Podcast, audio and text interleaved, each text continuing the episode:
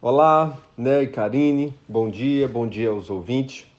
Hoje o acesso à informação é muito diferente do que era há pelo menos 30 anos, né? quando as fontes de informação eram muito mais concentradas nas enciclopédias e nas pessoas mais velhas, né? nos pais, avós. Quando a criança não sabia o que uma palavra significava, por exemplo, precisava perguntar a alguém, né? consultar um dicionário. E se fosse uma questão que exigisse uma pesquisa um pouco mais aprofundada, poderia recorrer a uma enciclopédia, né, se tivesse acesso. Hoje a situação já mudou muito. O acesso à informação é muito amplo e diversificado nos canais, inclusive gratuito em grande medida. Basta digitar ou mesmo falar uma palavra no smartphone e rapidamente temos uma verdadeira tempestade de fontes de informação das mais variadas.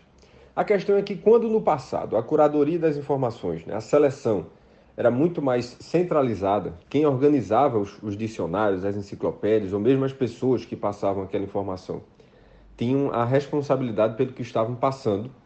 Hoje, com a descentralização dos canais, quem busca a informação tem um papel ainda mais relevante na seleção do que consome.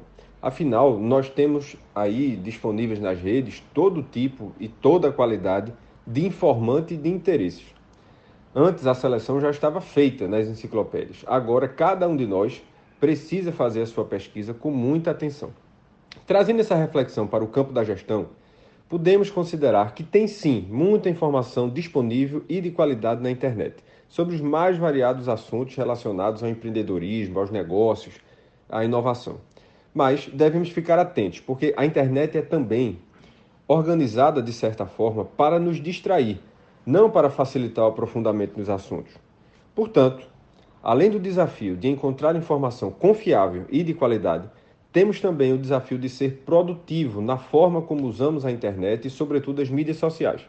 Cabe a cada um de nós refletir sobre o modo como, como usa o seu tempo e quais as fontes de pesquisa, de capacitação, de aprendizado tem utilizado. A distração faz parte, e é até importante, né? até como pequenas pausas, o consumo de humor, é, ajudam no desenvolvimento da inovação. Mas vale ficar atento para não impactar em perda de produtividade e também perda de oportunidade de consumir conteúdos interessantes que agreguem à qualificação de, de cada um. Precisamos aprender a usar a internet a nosso favor de uma maneira produtiva.